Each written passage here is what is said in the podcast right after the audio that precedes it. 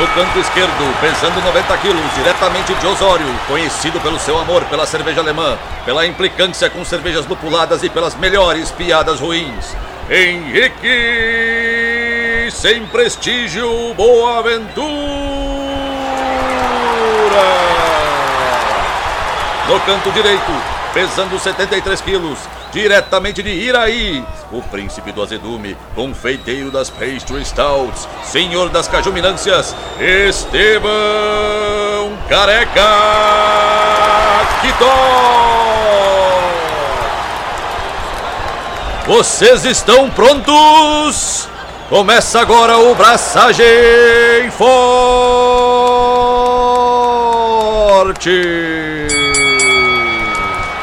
E aí galera, Estevão da Suricato aqui.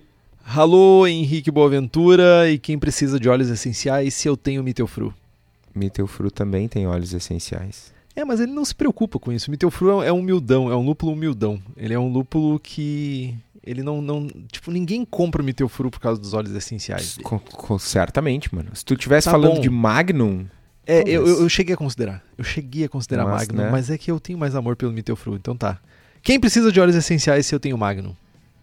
falhou miseravelmente. Ah, mas é assim, né? Tipo, é pra isso que estamos aqui, pra falhar ao vivo. Então, meu, Mitelfru, eu curto Mitelfru, velho. Eu fiquei Mas sabendo da gente- agora, agora que tu anda fazendo essas cervejas tão usado, o termo tão pejorativo que tu usa sem prestígio, né? E aí agora você morde sua língua, você a língua é o chicote, o chicote do corpo. Cara, só porque eu tô fazendo. Eu sei que eu, eu sou muito assim. Que quando eu, né, eu olho pra alguma coisa, isso ganha um valor. Mas não é porque eu tô fazendo Seva sem prestígio que ela passa a ter prestígio, velho. Por mais foda que eu seja, velho. A, a pergunta que não quer calar, Victor, e é uma pergunta que você ouve aos quatro cantos aqui desse estúdio, estúdio A, e tu tá no estúdio B. Ah, é dói quando tu faz essas cervejas? Tipo, tu, tu sente assim, tipo, porra, sabe? Não, faço, Quando- faço com orgulho. Dói Quando quando, tu- as pessoas não compram. Ah, mas- Mas aí eu acho que dói qualquer estilo, né? Tu poderia estar fazendo gasosa, que tu iria doer também. Sim, mas é, é a definição da, da sem prestígios e é essa. É tu fazer uma house beer e, tipo, linda, maravilhosa, defumada, topzera e ficar meses no tap porque as pessoas não tomam. Tu, tu tá- só pra gente, acho que é importante a gente definir padrões aqui. Tu tá colocando Rauch Beer num padrão de sem prestígio, é isso? Pro consumidor médio brasileiro, não, não. não. A pergunta não foi essa. A pergunta foi: Estevão Quitó, meu estimado host, meu estimado amigo, você, né, nessa, nesse dia 22 de junho de 2021, você está afirmando, afirmando que Rauch Beer é uma cerveja sem prestígio. Eu não tenho mais nada pra fazer aqui. Eu não tenho mais nada pra fazer aqui. Eu perdi esse jogo. Eu perdi. Cara, esse jogo já estava perdido antes de tu nascer, mano. Tá? Ele estava perdido quando a galera lá que, que inventou American Light Lager começou a fazer cerveja, velho. Eu gosto de pensar que, tipo, nessa época eu acho que talvez, tipo, ti- tivesse um consumo de mouse beer ainda, saca? Tipo, maior. Tipo, lá pelo, pelos meados dos anos 80 que, tipo, ainda tinha um, um hype em cima da mouse beer, tá ligado? Mas obrigado pela parte que me toca. Como se eu fosse um millennial. Tu é um millennial. Ah, Eu não sei esse rolê. Tem os Gen Z, tem os millennials, tem os boomers. Millennials não é de 80 a 90 e alguma coisa? 92, Talvez, pá? cara. Eu não sei realmente se eu me, se eu me, se eu me importo com isso, tá ligado? Tipo, certo que não, né, meu? tipo, ah, tu é milênio, tu é Gen Z, tipo, Ah. meu, não podia cagar mais, tá ligado? Pra mim, tipo, whatever. Bom, mas conta pra nós, millennial Henrique, o que que tu anda fazendo nessa tua vida de millennial pandemístico? Eu, eu tô chegando à conclusão que o, o braçagem forte deveria ser braçagem geriátrica, o nome. Porque eu, a parada tá sinistra. Tipo, a zica bateu nesses jovens, nesses jovens que, que, que estão acompanhando vocês agora. Mas de uma desgraça, mas de uma desgraça que é digno, é digno de conversa jogando, sei lá, dominó, tá ligado? Eu ia dizer bocha, mas bocha requer esforço físico. Exatamente. Bo olha só, bocha, para quem não conhece, é aquele esporte que tipo fica jogando umas bolas de pedra, imagino eu, de um lado pro outro, numa cancha. Cancha é um, uma quadra, assim, sei lá. No, tipo, sei lá, procurem. Google Mano, é, é tipo curling, curling, sei lá como é que É- fala. é tipo esse curling, mas é com areia e as pedras são redondas. Enfim. Só que pra fazer isso, os velhos, e, e- é um jogo que é realmente jogado por pessoas mais velhas. E as pessoas se abaixam pra jogar. Nem eu, nem o Kitó poderíamos, nesse momento, nos habilitar a jogar bocha. Por quê? Eu estou fazendo pilates. Pilates. Pra ajeitar minha coluna. Porque chegou num nível de desgraça que era ou isso ou me atirar num poço de piche. Eu- A, a- minha esposa já estava olhando pra mim com uma intenção de assim, tá na hora de jogar ele num poço de piche.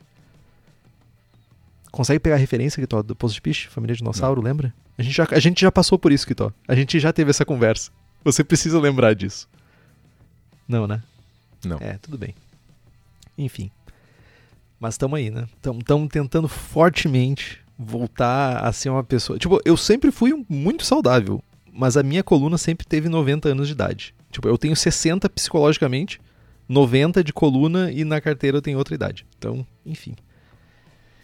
E além disso, eu acho que, cara, isso, basicamente. É... Lendo bastante, fazendo umas pesquisas aí para uns artigos que eu tenho escrito. Daqui a pouco, quando for publicado, aviso vocês onde é que vai estar publicado. Tá sendo divertido, é um, um objetivo que eu tinha aí, então tá sendo legal. E é isso, Kitó. E tu, que, o que, que você me conta na sua ala geriátrica? Na ala B da geriatria? Cara, tá dramática a situação, velho. Tu tá mais dramático que eu, na verdade, né? Eu, eu, eu tô ficha perto de ti, né? Eu, eu só assim, tipo, só sinto dor. É que tu tá gasto, né? É, eu tô, eu tô, tô- tô- eu tô. Realmente foi muita estrada de chão, cara. Cara, tá, tá, tá ruim, tá difícil. Tô, para vocês terem uma ideia, eu tô dormindo com bolsinha de água quente, e remédios e pomadas e Mano, Um chale, tá ligado? Tipo, ele tem um chale agora. Tipo, ele fica com aqueles chapéuzinho assim, sabe? De orelhinha, um tipo do Chaves. Pantufa. É um- uma pantufa. Eu não vou dizer calça xadrez porque eu tenho uma calça de pijama xadrez, né? Então não posso comentar muito sobre isso. Senão eu vou- estarei sendo, no mínimo, não coerente com as minhas coisas. Cara, mas é, me machuquei. Me machuquei no domingo. Tipo, carregando um troço aleatório qualquer. Meu corpo Abaixei. pra um lado e pro outro. eu tava guardando todas as piadas pro programa. Só queria te deixar, deixar É. bem nítido isso. Entendi. Meu, me abaixei pra juntar um troço aleatório e travou, tá ligado? Cara, assim, tá, tudo bem. Se tu te abaixou pra juntar um troço aleatório, ainda é justificável, tá? O pior é quando tu for amarrar o cadarço e não levantar, cara. Aí, aí zoou de vez. É, não, eu, eu- no meu caso, eu não que, não que sirva de, de alguma coisa pra salvar o meu orgulho, mas eu tava carregando várias coisas pesadas e eu me abaixei embaixo do balcão da pia, assim, do, da minha churrasqueira ali do lado. E, meu, travei embaixo do balcão. Cara, olha, realmente é. Como é que chama? O cantinho médico do braçagem forte. se você, se você, pessoa que tem um estúdio de pilates, estúdio de funcional ou coisas do gênero que faz a coluna ficar no lugar, anuncie conosco. Olha só, olha que oportuni- oportunidade de ouro você tem. Dramático, meu. Mas, não, tô melhor. Ontem eu já tava melhor, na real, mas aí, né? Aí eu fui pra firma, aí explica pro adolescente que vive na minha cabeça que o corpo que ele carrega pra cima e pra baixo não é mais de um gurizinho de 18 anos que Nunca fazia... foi, né? Não mente. Nunca foi. Não, não, não, não, aqui, ó, a gente tá ao vivo, a gente tem câmera agora. Tu não pode olhar pra câmera, mentir e dizer que tu já teve corpinho de 18. Já tive corpinho de 18, velho. Tá, Tom tudo bem. bombadinho e tudo. Com 5 anos de idade. E aí, mano, né? Bom, preteou o olho da gateada. Tô. Tô virado em, em gemido e dor. E aí, cara, pra ajudar, né? Semana passada a gente falou aqui em primeira mão, né? Do 42 minutos de jabá do, do clube suricático, que deveria estar indo ao ar agora, mas não o foi ainda, porque aos 49 do segundo tempo a gente descobriu uma falha no nosso sistema de no nosso sistema de emissão na, na parte de frete e tal que a gente está oferecendo frete grátis e aí isso é uma atualização importante frete grátis para Rio Grande do Sul e Santa Catarina e mais 200 e não sei quantas cidades então sei lá meu só Rio Grande do Sul tem 400 e poucas cidades. Então já sei lá passamos de 600 cidades com frete grátis. Então é só que aí miou miou o pessoal está resolvendo estava resolvendo ainda enquanto entramos na gravação. E daí o meu nervosismo e daí a minha. Vocês, vocês que vão ouvir o episódio na segunda-feira que vem, dia, sei lá que dia, me ajude, dia 28 talvez. Vocês vão ouvir sem a parte zoada, porque o Henrique vai fazer a mágica da edição. E aí a, vai mágica, tá... a mágica da edição tá virando uma tortura já, né? Tá quase isso. e aí vai, né? O começo do programa vai estar tá zeradinho, liso, mas toda gagueira e toda. A... Meu, viajei forte. Ficou para trás, o Henrique vai cortar. Como Ou diz o, o, Henrique, né? Quem sabe falha ao vivo. né? Assim, a, assim caminha a humanidade, né? De falha em é. falha. Mas, mas, continuando o jabá, né? Clube Suricático saindo nas próximas horas, dias, vai pro ar. Uh, primeiro lote, relembrando, primeiro lote 10% de desconto. O preço é de. Não vou falar, não vou anunciar, vai estar tá lá no site, deixar a surpresinha. Faz, é, gera, gera movimento pro site, é. gera tráfego. É, já gerar tráfego. Tráfego. Tráfego, tráfego. não é tráfego. E, eu, mas... Lentamente eu tô me encaminhando para virar um analfabeto, tá? Eu queria dizer Apoiadores isso. do Braçagem Forte, apoiadores e apoiadoras têm 15% de desconto. Bom. Né? E vai rolar daqui a pouquinho, quer dizer, na real, depois da gravação eu já vou antecipar pro pessoal no grupo de avisos do Braçagem Forte quais são os cupons de desconto e, meu, são as minhas melhores ideias e né? parabéns, Henrique. Quem, quem gerou quem gerou o nome dos cupons? Ah, ô meu, piada ruim é contigo, né, velho? Meu, aí que tá o negócio. Meu, tu ser reconhecido por fazer uma coisa ruim bem feita também é um reconhecimento. É verdade. Né? Veja bem, tudo é uma questão de ponto de vista. Ai, ai. Mas é isso, meu. Tamo, estamos às vésperas do lançamento do clube, já tá tudo alinhado. E estamos com uma expectativa alta aí. Depois que a gente anunciou semana passada, isso é um negócio que não é para né? Não, não, esperava não precisar e realmente não precisou né? ficar, ficar esquentando, como o pessoal fala, né? Enfim. Que uh, pessoal que fala uh, isso? Eu nunca ouvi mano, falar desse tenho... jeito. Não interessa.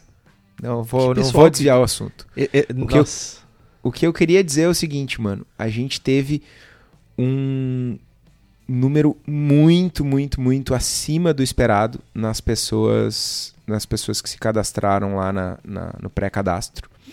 Tipo, muito acima. Né? O, o, clube tem um número de assinaturas limitados e tal, porque a gente está usando os tanques pequenos da fábrica e, e é para fazer algo uh, exclusivo realmente, né? E, mano, acho que vai acabar. Tipo, vai acabar. Essa é a intenção, não é? É, enfim, mas né? É, tá até esse nervosismo, ansiedade, será que vai? E talvez até o Henrique fique sem, né, meu? Aí você tá começando a entrar num território complexo, Mano, né? É só entrar e assinar lá, velho. Bota lá, Henrique Boaventura, númerozinho do cartão de crédito. Tu, tu sabe que tu tá, tu, tu, tá, tu tá tentando a pessoa da TI, né? E a pessoa Mano. da TI, além de ser um desgraçado, é vingativa. Mano, Essa pessoa é... é vingativa. Tu é meu amigo, não é? Escuta é. a sabedoria, a sabedoria de pessoas mais velhas do que eu. Os amigos são aqueles que têm que incentivar o negócio dos outros amigos e não pedir cerveja de graça.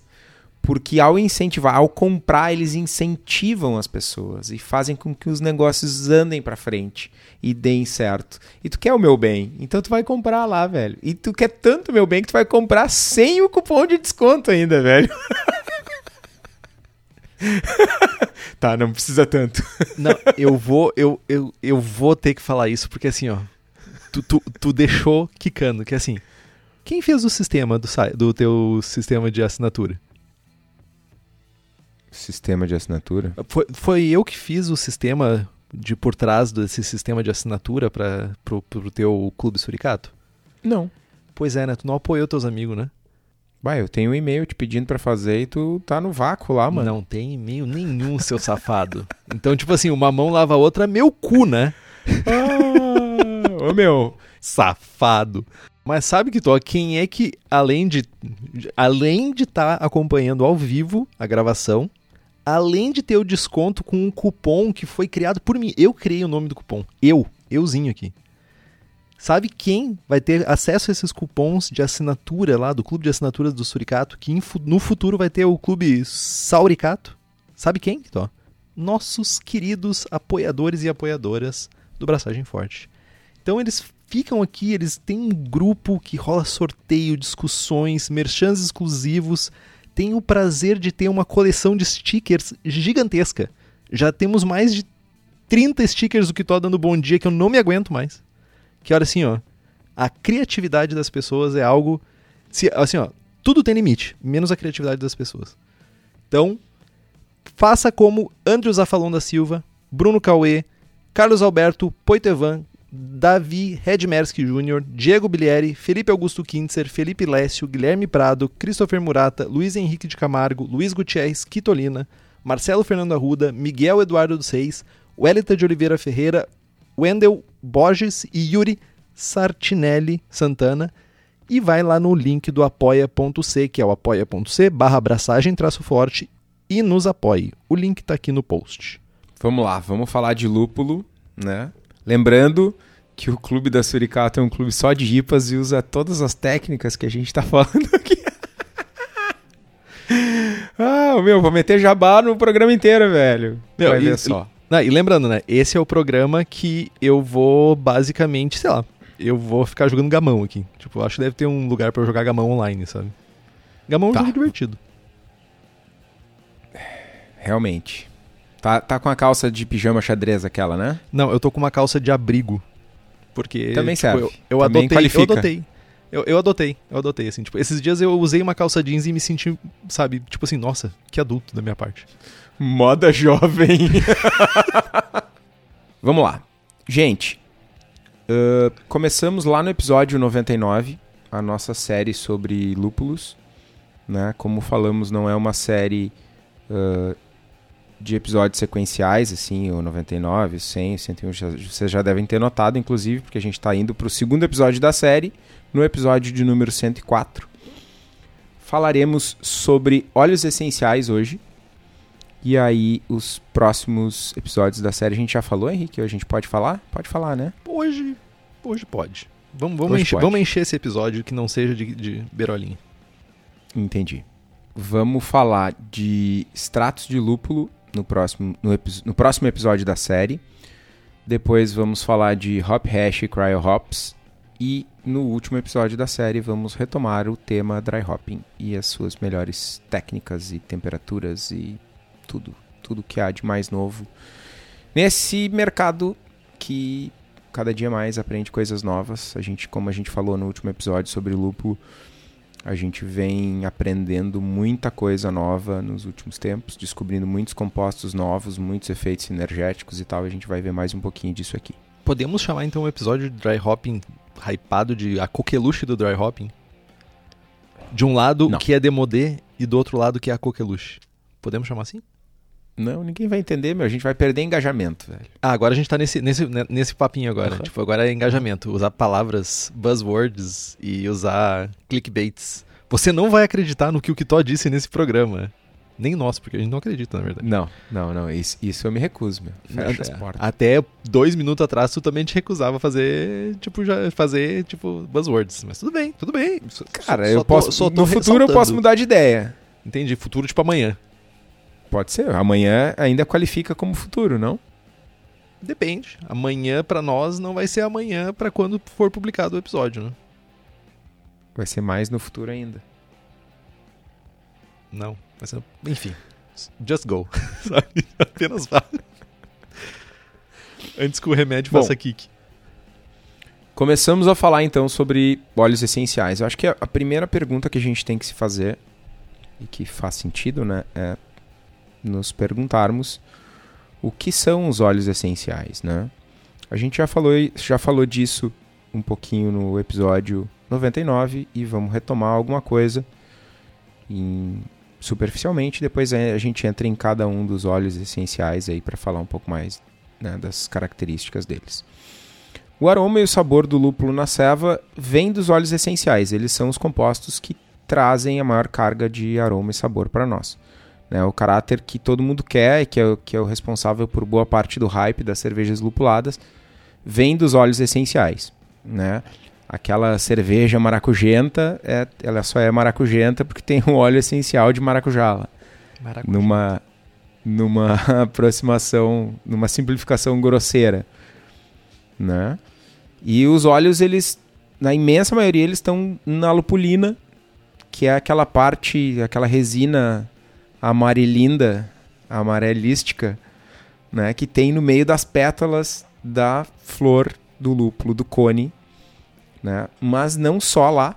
Alguns óleos também estão presentes na, na parte verde, na bráctea, que a gente já viu o que, que é lá na, no último episódio.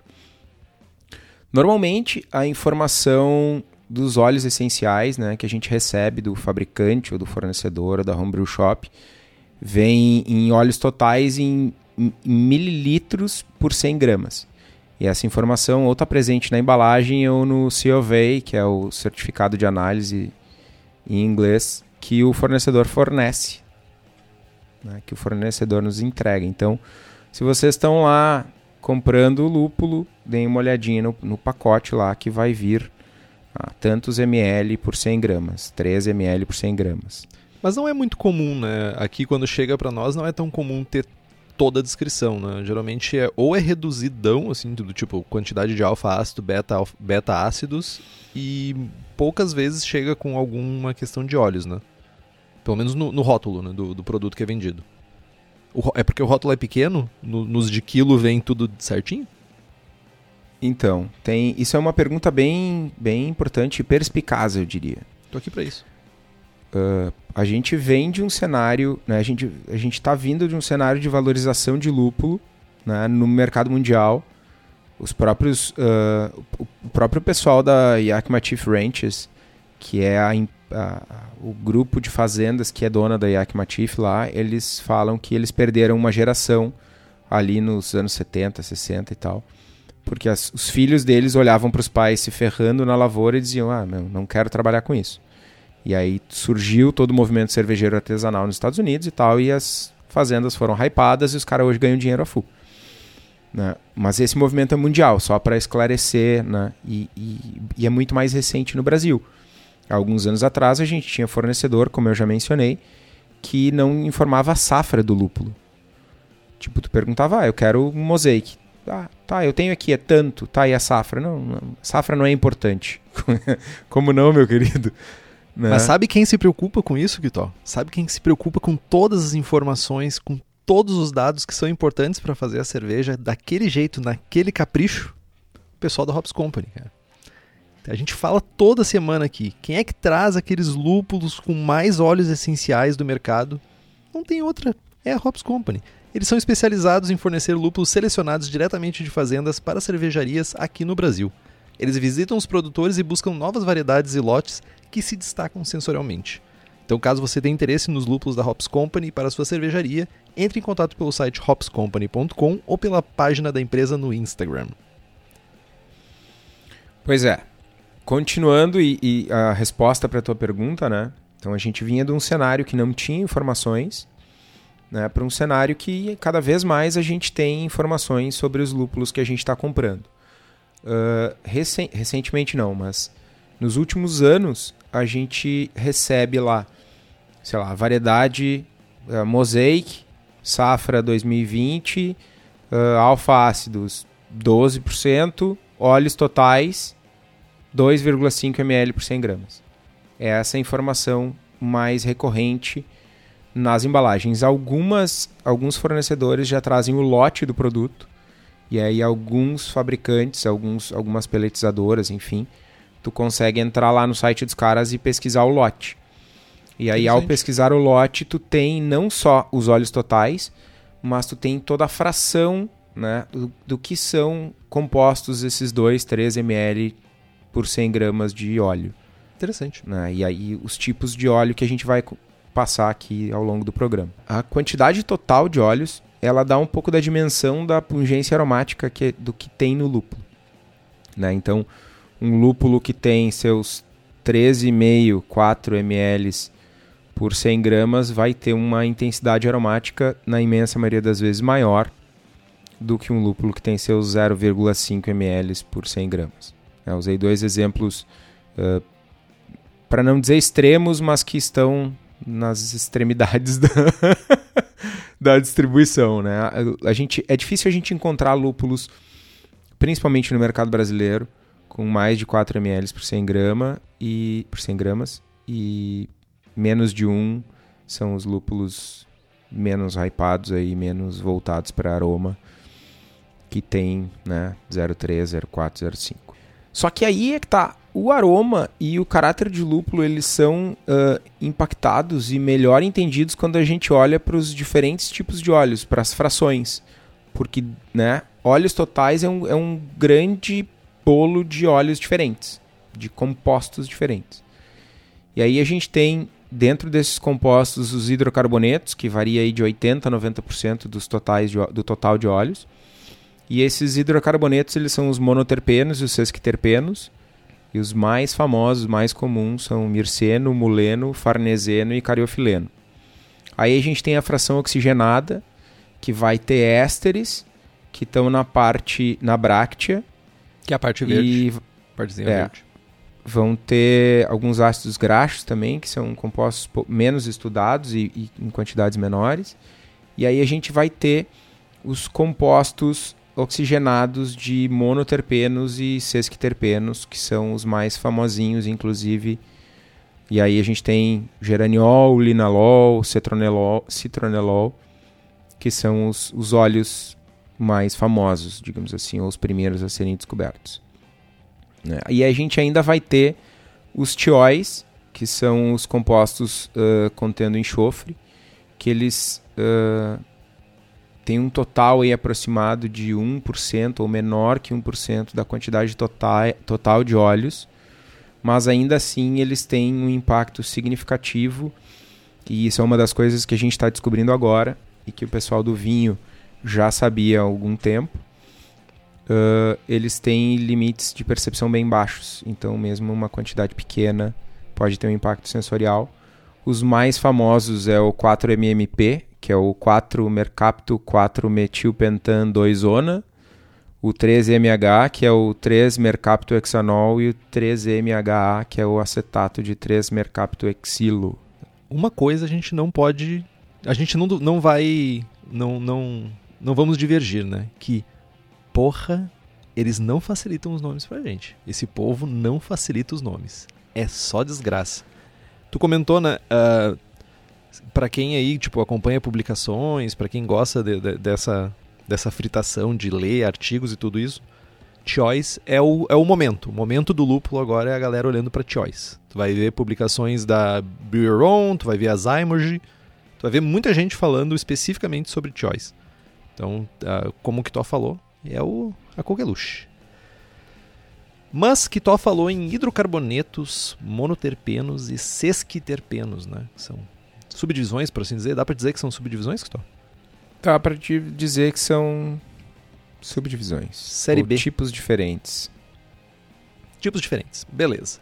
Então, eles são um tipo de composto mais abundantes uh, nas frações de óleos dos lúpulos. E o mais comum é o mirceno.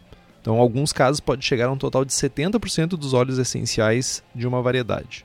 De 1 a 3% da massa total do conezinho ali do lúpulo, né? daquela do cone total, né? Da parte toda, partezinha verde, que é aquela parada que é tatuada no braço das pessoas que parece mal cachofre. Então, o mirceno tem um aroma vegetal, herbal, e ora, ora vejam só, um aroma de lúpulo. Como se isso fosse um, um, tipo de característica, tipo, muito comum entre as pessoas que não consomem, mas tudo bem. Tudo bem, Fazemos assim que a gente vive. No entanto, quando adicionada a cerveja na parte quente, vai volatilizar e, além disso, é pouco solúvel em água, o que torna mais difícil a extração no dry hopping também.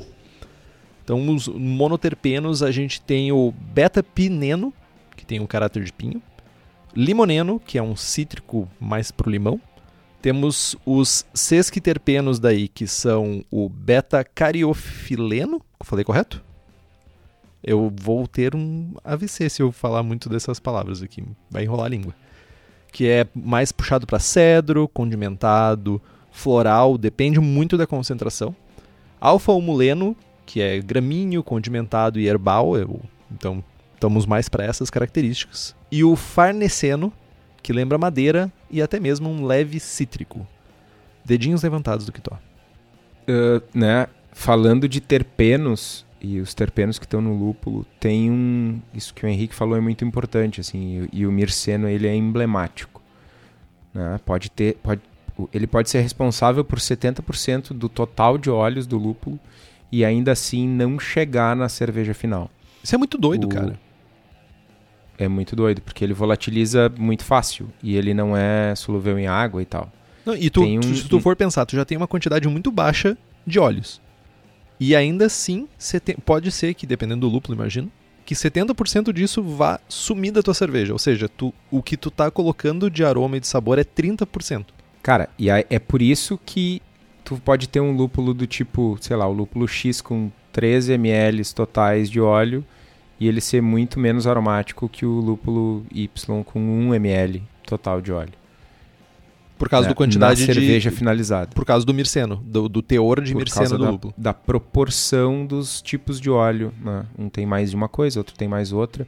E aí, uh, uh, ao longo do, do, do, processo, a gente está descobrindo que alguns tipos de, desses óleos eles são melhores extraídos ou no dry hopping ou no whirlpool. E, e aí, aí que está a beleza da coisa, porque eu posso pegar um lúpulo X e usar que performa melhor no IRPO e o Y que performa melhor no dry hopping e usar esses dois esses dois lúpulos para ter uma cerveja super aromática. E aí tem alguns lúpulos como Citra, Mosaic, os lúpulos que todo mundo conhece, que são os lúpulos hypados, que eles performam bem em todas essas características. Então, tipo, eu vou fazer uma cerveja single Citra com lupulagem no final de fervura, no whirlpool, um dry hopping no início de fermentação e um dry hopping no fim. Cara, ele tem uh, quantidades grandes de todos os compostos que performam bem ao longo do processo. Então é difícil errar. Agora eu vou pegar um, sei lá, um cascade da vida. Ele já performa melhor em alguns aspectos e não em outros. Então, é, né, aí eu preciso começar. Eu posso fazer uma cerveja super boa com Cascade, Bravo e Centennial e super aromática, e às vezes até mais aromática que uma cerveja com citra só. Só que o citra sozinho ele, ele é muito melhor que os outros três. Só que aí a gente começa a construir, né, usar os ingredientes ao, ao nosso favor. Mas o que eu ia dizer é que tem um, uma frasezinha dita por um cara da Yak Matif lá, que uh, se termina em ENE em inglês, uh, significa que é um terpeno, que seria terpene, uh, o composto dificilmente vai chegar na ceva, né, na ceva finalizada. Uma coisa que também que é importante e faz muito sentido se a gente olhar lá para o episódio de terpenos, né, que a gente falou sobre terpenos, é que eles dificilmente chegam ao final da cerveja quando eles vêm com, como a fonte, né, no lúpulo. Então, por isso que quando a gente fala da inserção de terpenos, a gente fala aí com a inserção de, de, de, realmente de um extrato, né? de, um, de, um, de um componente que tu vai colocar depois na cerveja finalizada. Tu teve uma experiência com isso, não teve? Recente que toca com terpenos, né? Sim. É, a, a adição né, dos, do, do terpeno, digamos assim, uh, do hidrocarboneto certinho lá, vou adicionar mirceno na cerveja, é uma coisa, né? E o que acontece é que essas empresas que comercializam terpenos, por vezes, elas dão uma simplificada. Então, tipo, tu, como a gente falou no episódio de terpenos, tu chega lá e tu pode comprar o flavor, sei lá, eu quero o terpeno de limão, ou eu quero um terpeno que simule um composto que simule um sabor específico, aleatório, ou ainda uma variedade de planta. E nessa composição do que eles te vendem não é só o hidrocarboneto puro, entendeu? Tem composto oxigenado, tem várias outras uh, formas, por assim dizer. Terpeno é uma simplificação. É, tipo, é um, é um termo para é vender. É mais fácil Exato. de vender terpeno do que, tipo, sei lá, hidrocarboneto monoribonucleico, não sei o que. Desreboxonucleico, não sei mais lá. Tipo. Enfim. Uh, outra coisa que o Kitó fala bastante, ele vem falando desde que ele descobriu aquele, aquele podcast Hop and Brew, Hop and Beer School? Hop and Brew School? Hop and Brew School. Hop and Brew School, que é os Survivables, que seriam... Survivables é anterior. É anterior ao quê? A minha descoberta do, do Hop and Brew School. Ah, tá, então tipo, tu só, só, só então reacendeu a chama, aquele amor por Survivables, é isso? Que seriam os aromas e sabores sobreviventes, né? Que ficam na cerveja, no, na cerveja finalizada. Então, em 2019, a Yakima Chiefs publicou um estudo listando lúpulos que têm uma combinação de óleos que foram identificados como aqueles com maior potencial de sobreviver ao processo e de permanecer na cerveja finalizada. Né? Então, juntando essa informação com tudo que o Kitó trouxe antes, sobre essa questão aí de tipo temos 70% que vão desaparecer, que lúpulos que mesmo com essa esse déficit que vai chegar com esse déficit no final da cerveja ainda assim vão entregar sabor, vão entregar aroma. E isso seriam os lúpulos com essa capacidade de sobrevivência, os survivables. Mas sabe que tó, a gente está falando de, de inovação, né? A gente está falando de terpeno, a gente está falando de survivables, a gente está falando de rolê com um nome estranho da desgraça. E quem que é o líder em inovação no mercado cervejeiro do Brasil? O Daniel. E onde o que que o Daniel criou? A cerveja da casa, que é o lugar certo para comprar aquelas coisas modernosas para fazer cerveja na sua casa. Então a cerveja da casa fabrica equipamentos voltados para o cervejeiro caseiro. Então dá uma olhada lá no Instagram ou Facebook da Cerveja da Casa e acompanha, porque eles estão sempre lançando coisa nova, tem sempre uma novidade, uma promoção. Para quem é da região metropolitana de Porto Alegre, pode dar um pulo no espaço da Cerveja da Casa que é na rua Paracatu 220, no bairro Igara, em Canoas, Rio Grande do Sul. Lembrando, ainda temos uma pandemia acontecendo. Agora não tem nenhuma restrição, mas é legal dar uma telefonadinha antes só para ver se está tudo ok. Mas para quem não é da região metropolitana, você pode acessar o site cervejadacasa.com e fazer as suas compras. Lembrando, temos as receitas do Braçagem Forte. American IPA, Double IPA, Hazy IPA, American Porter, Goza, Ordinary Bitter e Rauchbier, que o Kitó hoje admitiu que para ele é uma cerveja sem prestígio e isso é imperdoável. Por favor, todo mundo vá lá no Instagram do, do Kitó ou mande mensagens para ele dizendo shame on you. Se você utilizar o código Braçagem Forte, você tem 5% de desconto. E se você pagar no, na vista com cartão de crédito, mas tipo sem parcelar, mais 5%. Então entra lá no site, o link tá aqui no post e seja feliz. Cara, eu nem vou falar nada da Rausch Beer, porque. Não, não tem que falar. Só continua, só vai. Só, só vai no flow. Fala dos teus lupulinhos aí. Não falarei nada, infelizmente. Bom, cara, uma, uma coisa legal antes de entrar na fração oxigenada, de falar sobre os survivables, é que né, a gente começa a dar valor para horas, vejam só, lúpulos outrora sem prestígio. Né? Acho que eu, eu consegui captar um pouquinho do interesse do Henrique agora. Pega aquele Idaho 7 que todo mundo, quando chegou no mercado, fez cevas single hop de Idaho 7 e achou tipo, nhé. E agora tu vai ver, ele é um, um dos lúpulos que entrega mais survivables. Pega o Bravo, por exemplo, que eu usei na. Que papagaiada é essa? Que usei na Magrela do distrito, enfim. Que eu tenho contratado lá com o pessoal da Hops Company. Cara, o Bravo entrega uma tonelada de survivables. E é um lúpulo, mano, prestígio, ele é quase a Dark Mild dos lúpulos. Né? né? Enfim, então é, é, uma informação bem interessante e cada dia mais surgem né, novos estudos e novas informações a respeito disso. Bom, falando dos componentes oxigenados, eles são cerca de 20% dos totais de óleo. Né? Eles são uma mistura bem complexa de álcoois, aldeídos, ácidos, cetonas, epóxidos.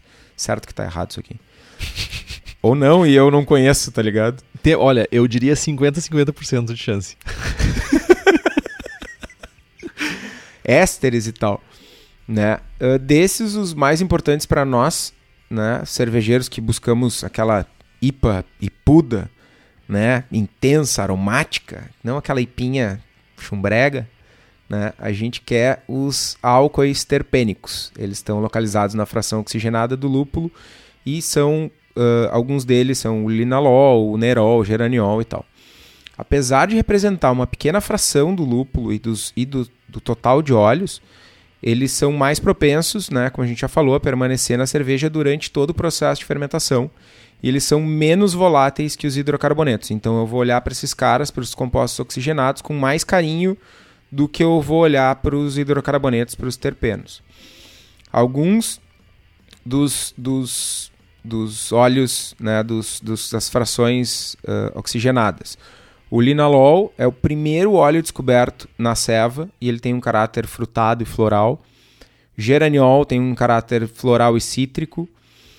O nerol ele está presente em quantidades baixíssimas no lúpulo, né? E inclusive baixas demais para medir, né? E, e, em algum momento ele aparece na cerveja. Ele é um isômero do geraniol, ele e o citronelol. Ele tem aroma de fumaça?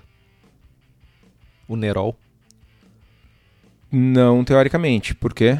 Nero, fogo, Roma. Nossa senhora, velho. E por hoje, pessoal, encerramos o programa. Eu queria deixar minha contribuição, eu queria deixar minha marca no mundo. Caceta, velho. E o outro isômero do, do geraniol aí é o citronelol, que não está presente no lúpulo, mas está presente na cerveja. Né? E aí a gente fica, a gente lembra de biotransformação, né? De compostos que não estão presentes no lúpulo, mas estão presentes na cerveja.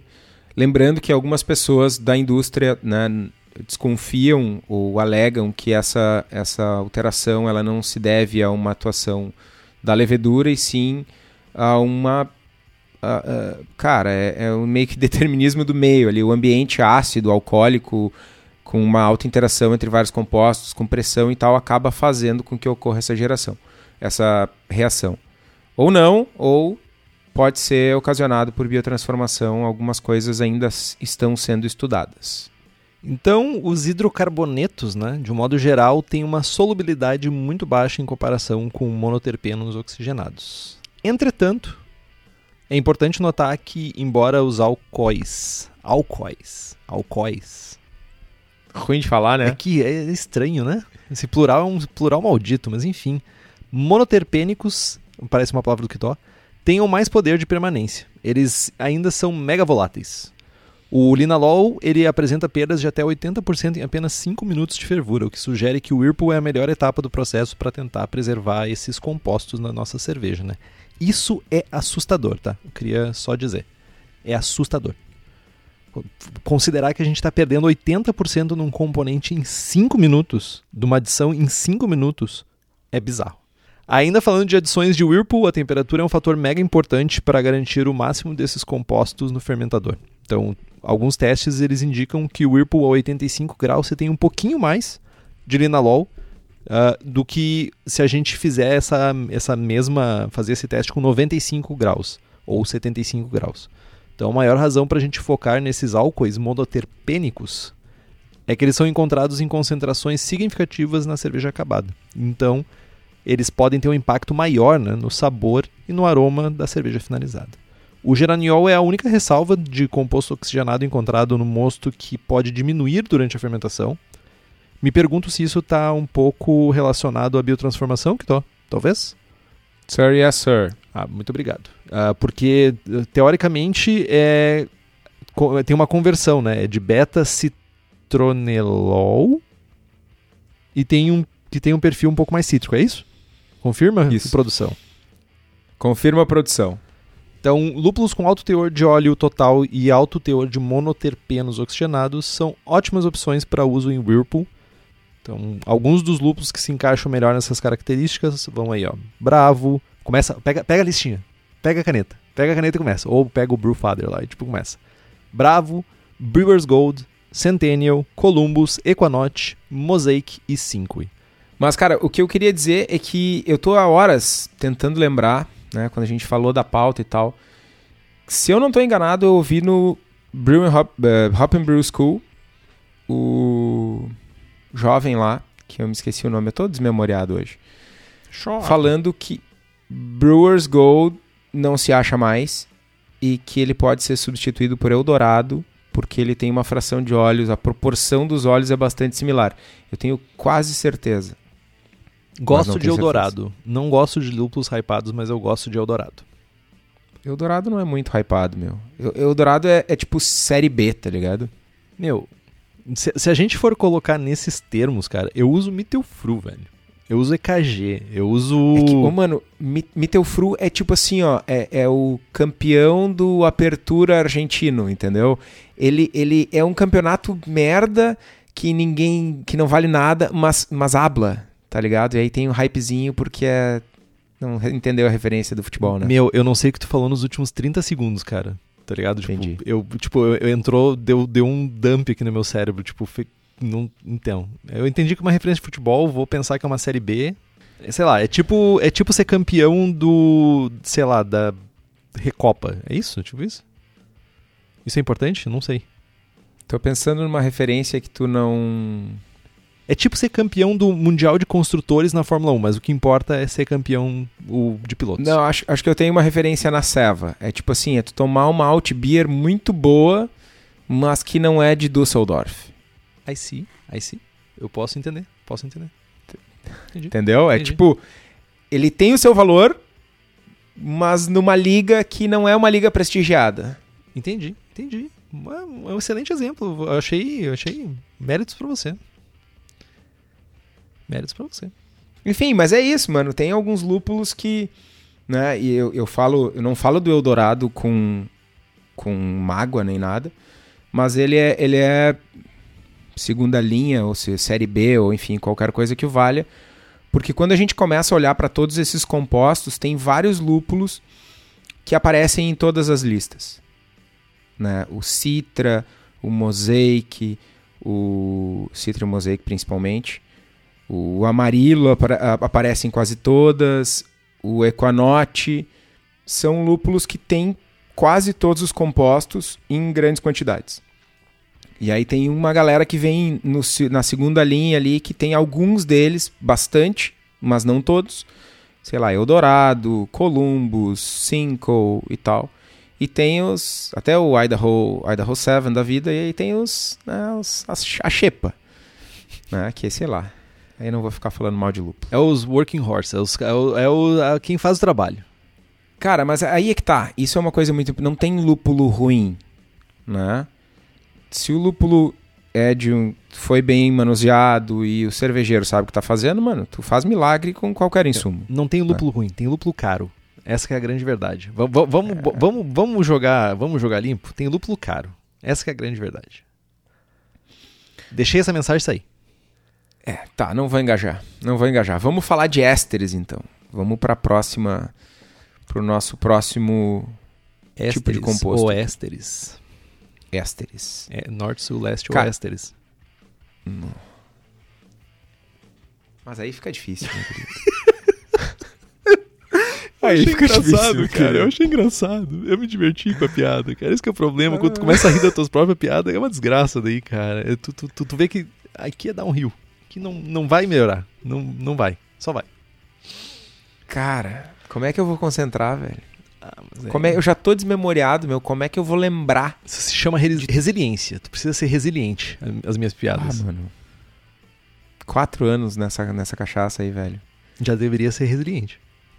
Não, mano. Gastou, velho. Barbaridade. Bom, mas vamos lá.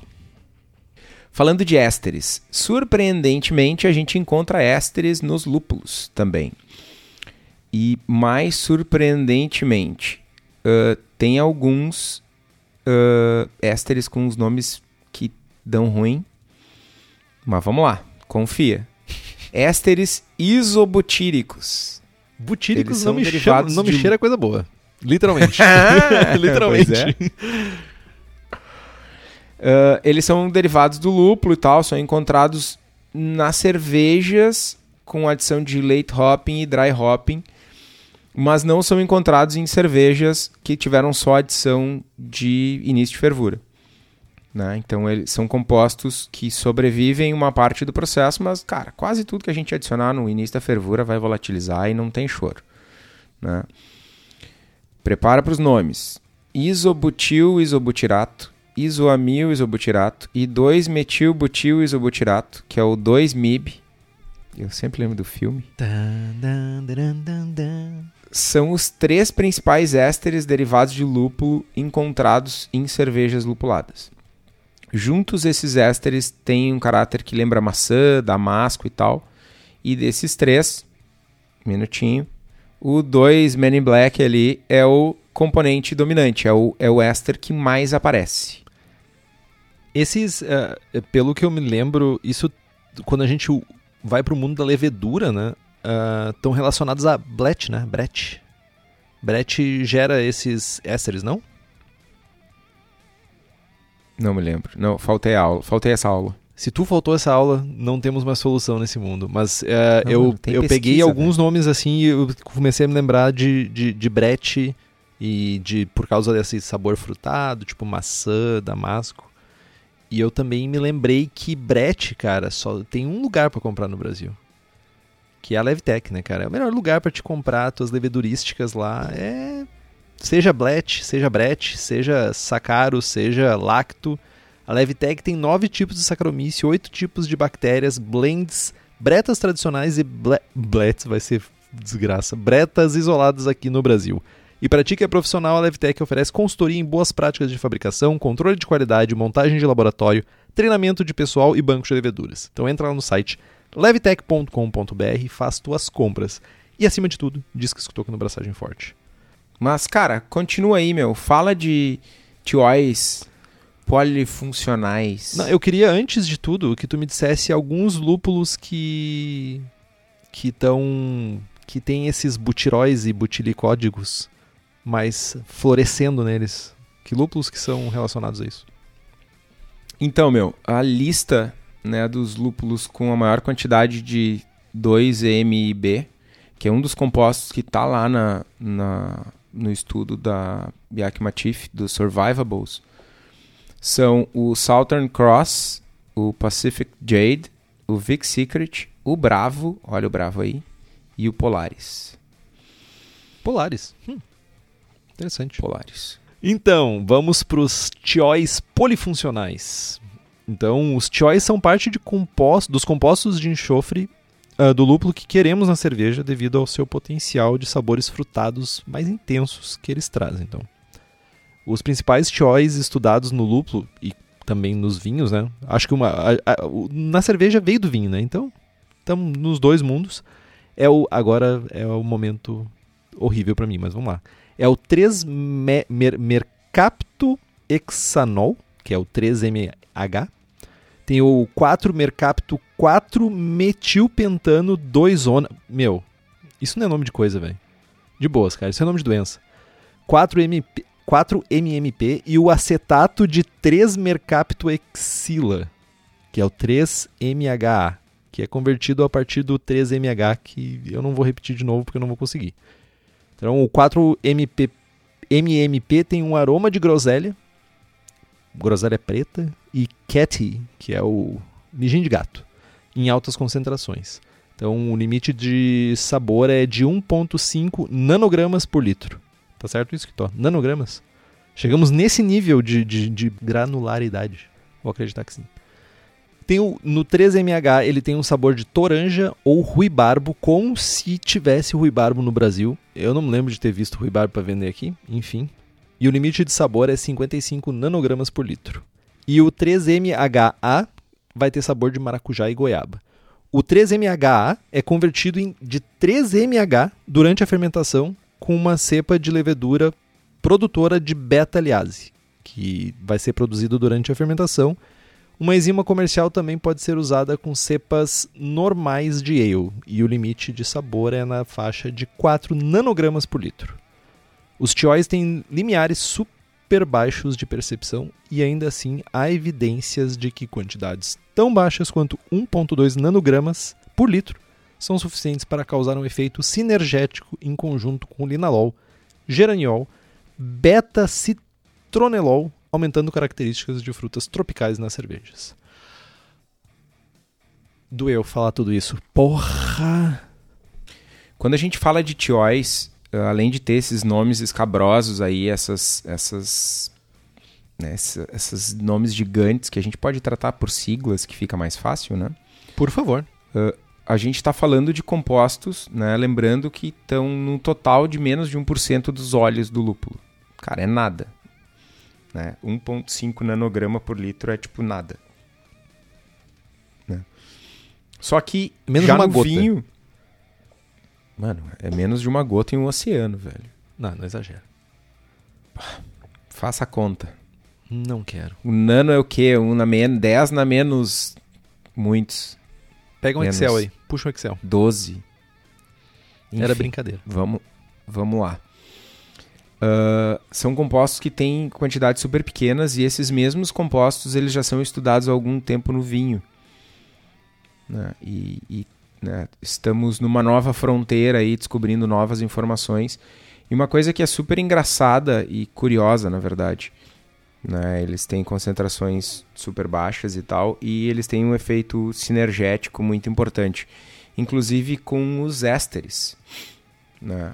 Uh, mas antes de falar de ésteres, deixa eu falar de novo de, de levedura, porque o, o 3-MHA ele é ele sofre durante a fermentação tem uma levedura que algumas leveduras que produzem mais enzimas ou menos e aí tem uma enzima específica que é a beta-aliase que o Henrique falou que converte o, o 3-MH em 3-MHA e algumas leveduras saiu recentemente um estudo da Laleman sobre algumas leveduras deles que têm mais ou menos produção de beta-aliase. O que, que tu está fazendo essa cara, meu?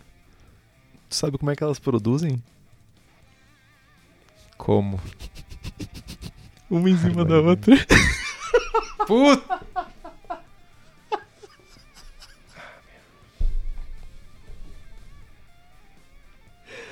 É sério isso?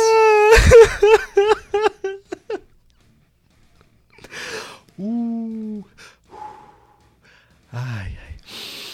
Como eu ia dizendo, né, algumas leveduras, a K97, se eu não me engano, é a que mais produz, e que acaba gerando esse efeito né, de biotransformação, mas a própria Laleman comercializa enzima para ser utilizada, sei lá, quero usar um S05 da vida, que é uma levedura que não, que não proporciona esse efeito, tu pode usar a a enzima ali, uma enzima da outra, como diz o Henrique, e, e ter esse efeito aí. E além disso, os Choice eles têm é, é algo que está pouco documentado ainda, mas eles têm um efeito sinergético com os ésteres, com o 2M e B, que por vezes ele está presente em quantidades ah, abaixo do limiar de percepção, mas na presença de alguns tióis parece que tem um- um- uma diminuição do limiar de percepção, do aumento de intensidade do composto, que mesmo ele estando abaixo do limiar de percepção, tu passa a perceber ele. né? Tem um boost no outro composto. Esses efeitos energéticos eles ainda não são muito bem entendidos, né? qual, é, qual é a dinâmica que ocorre, mas se sabe que ocorre. Então, né, a gente ter. E aí tem algumas outras coisas bem interessantes que eles são compostos um pouco mais voláteis e tal, e eles permanecem na cerveja em temperaturas de fermentação mais baixas. Inclusive tem um caso do Scott Janish fazendo uma lager e buscando ah, ter mais choice na serva, e um dos critérios que ele utiliza para escolher a levedura é que ele vai, vai usar uma levedura lager para fermentar mais baixo para ter mais tiol. E é tipo da ordem de duas, três vezes mais. É bem significativo. E E aí, agora chega um momento de perguntas, assim, eu tenho umas perguntas. Ah,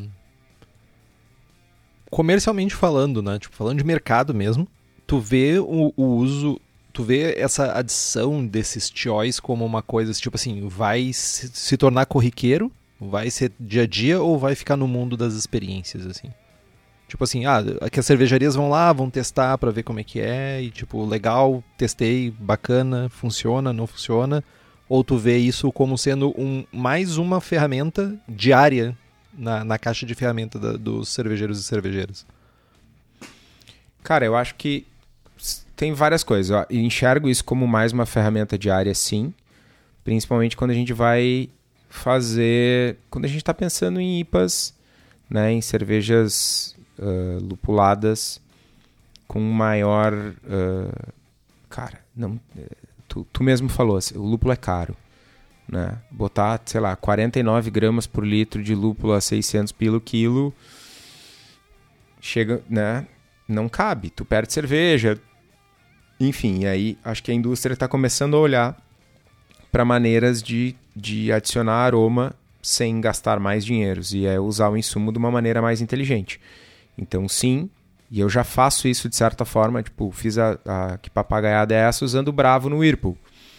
Sabe, é um lúpulo mais barato que vai me entregar uma quantidade de aromáticos maior e tal. Então já, é, já é um pouco nessa linha. E além disso, quando a gente olha para toda essa pesquisa dos survivables, e está chegando no mercado agora, já foi notícia coisa de 30 dias atrás, o tal do Cryopop, né, que é um blend feito pela Yakima Chief, que é, não vou falar muito mais aqui porque eles não nos patrocinam, então né. poderiam, né, né Yakima? Pô, poderiam. Bom, enfim, mas eles estão usando todo esse conhecimento para fazer blends de lúpulos com, com características, né, que favoreçam isso. Então eu acho que é um caminho de, de ter mais produtos nesse sentido mas também de o cervejeiro poder, de posse dessa informação, testar e usar variedades mais baratas e que vão entregar mais, ou, ou não, usar as variedades mais caras em conjunto e fazer aquela bomba de lúpulo, né? Eu, eu, uh... fico, eu fico pensando, cara, que assim, tipo, tem, tem um lado romântico da coisa para mim que assim, não, gente, se a gente consegue com lúpulo, por que não lúpulo, sabe? Mas eu também, ao mesmo tempo, enxergo que hoje em dia, com as barreiras, com os limites sendo cruzados, né? Cada vez mais as cervejarias estão expandindo esses limites de uso de lúpulo. Quando a gente faz uma carga de dry hop, sei lá, de cervejaria fazendo 30 gramas por litro, sabe, no, de total de, de lúpulo numa cerveja, eu fico pensando no quanto de cerveja tu perde pro lúpulo. Tipo, é, sei lá, 5, 10, 10 litros por quilo. Quanto? 10 litros por quilo, 10, 12 litros por quilo. Então, tipo, não é pouca coisa, saca? Se tu for depois, isso encarece o produto. Por outro lado, eu fico olhando com olhos românticos, olhos Reinheitsgeburtsísticos e pensando assim. É. Acho que não.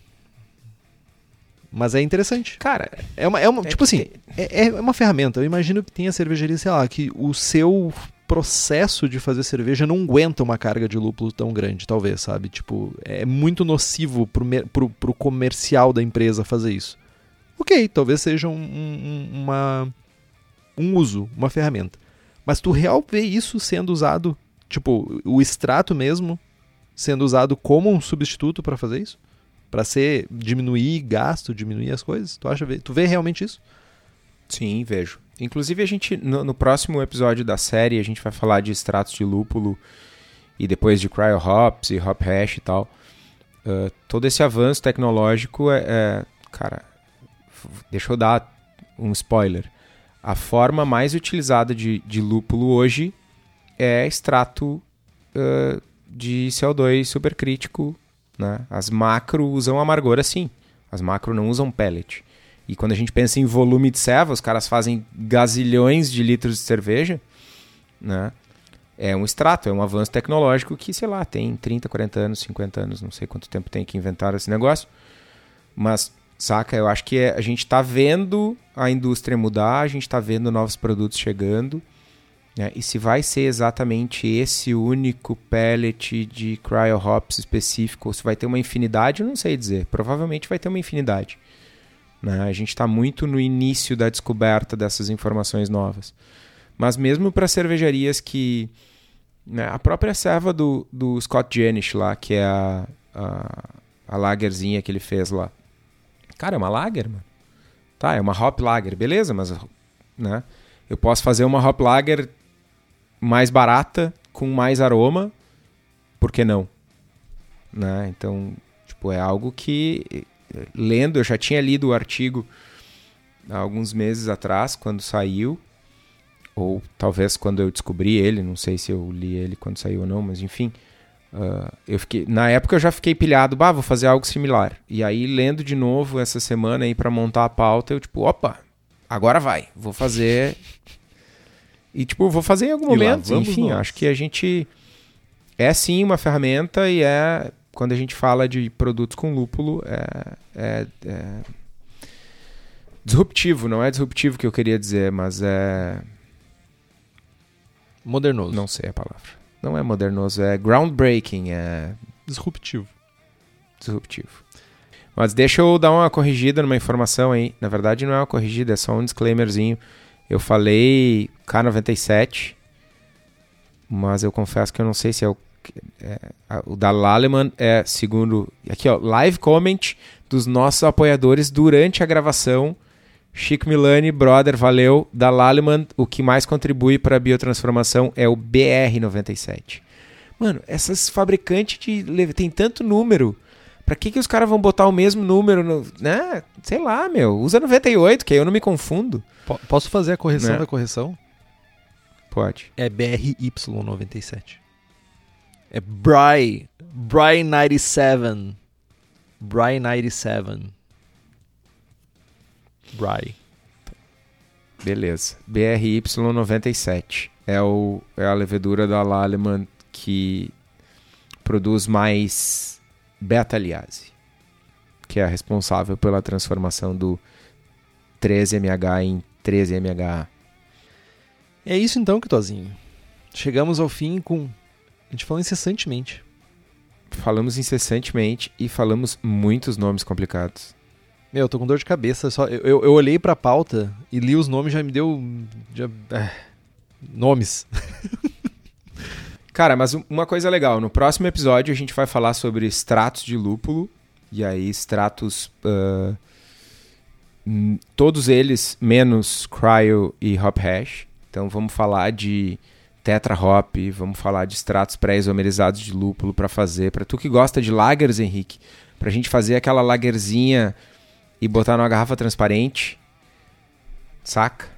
Lagerzinha é, foi, foi muito foi muito leviano da tua parte, jovem. Mano, a, aquela da doença, tá ligado? A da garrafinha transparente, eu não posso falar o nome porque eles não nos pagam e tal, mas tu, que vai o limãozinho e tal. Meu, tu pode falar porque eles não vão nos pagar. Não vão nos pagar, né? É. Enfim, Heineken, Heineken não, mas... Uh, Corona. Miller, Corona, Stella, toda essa galera que faz Seven garrafa clara e usa extrato pré-isomerizado de lúpulo. Vamos falar de extrato supercrítico, vamos falar de extratos uh, com e sem sabor e tal, vamos falar de PHA, que é um extrato aromático aí, tem vários extratos diferentes e muitos deles acessíveis para nós, cervejeiros do Brasil, se não cervejeiros caseiros em embalagens tão pequenas, pelo menos para os cervejeiros profissionais. E dá para fazer bastante coisa legal, usar a tecnologia a nosso favor. E quem sabe, né, se, se as embalagens não forem favoráveis, a galera pode se unir aí em grupos né, das acervas e fazer compras para usar esses caras aí. Tem bastante informação legal vindo, tem bastante coisa nova e assim que a gente tiver mais novidades sobre Tiois e sobre a Hop Lager que o Henrique vai fazer, a gente traz aqui. Livros, Quitozinho? Acho que os dois bons exemplares que a gente tem, e ambos em português, né? O, o Hops do Stan Hieronymus, amigão, e o The New IPA do Scott Janish, que é o o cara que está, de certa forma, trazendo todo esse monte de informação que está sendo produzida no meio acadêmico, está trazendo para nós cervejeiros, principalmente para nós cervejeiros caseiros, né? O cara que está popularizando, de certa forma, essa informação com mais afinco. São do, dois bons livros para ter na cabeceira aí, para a gente falar mais sobre o lúpulo. Boa. Então, com isso, a gente pode encerrar o programa, então. Chegamos ao final para te botar tua bolsinha de água quente de novo nas costas? Acho que sim, tô precisando. Então, compre os livros que estão no post. Nós ganhamos uma porcentagem e você não gasta um centavo a mais por isso. Compre também as camisetas do Braçagem Forte na nossa lojinha. Temos a camiseta com o logo do Braçagem Forte e o link está lá no site, né? Quem nos apoia com as camisetas é o pessoal da Versus Uniformes, que além das camisetas faz camisas polo, uniformes profissionais, jaquetas, moletons e estão em Bento Gonçalves, Rio Grande do Sul. E o contato é através do telefone 54 3452 0968 ou site versus.ind.br. Curta a nossa página no Facebook, nos siga no Instagram e assine o feed pelo nosso site. Estamos também no Spotify, Google Podcasts, Deezer. E se você gosta do programa e quiser fazer um review no iTunes ou no seu agregador de podcast favorito, isso significa muito para nós.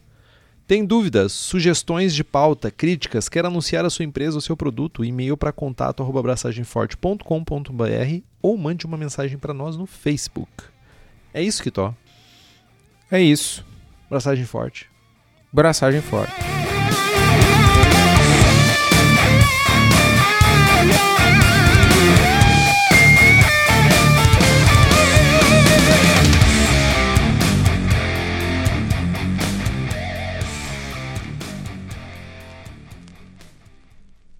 Esse é o tipo de informação, inclusive, que vem no Certificate.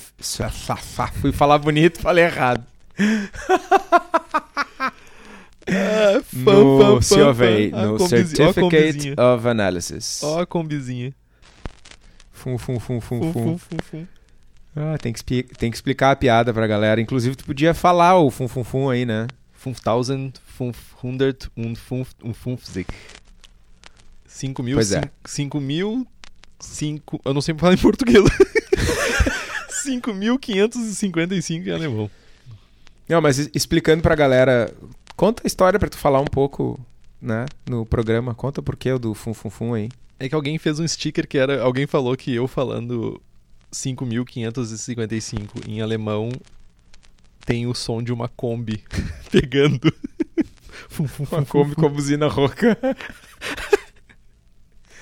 Não, mas gente, tudo isso começou porque um dos nossos ouvintes, apoiadores, esteve lá na Cubo e eu tava numa muvuca insana, trabalhando, o patrão me esperando pra ir embora e tal. E, cara, eu vi que, né, que ele tava sentado ali e, tipo, oi. E, mas não reconheci ele.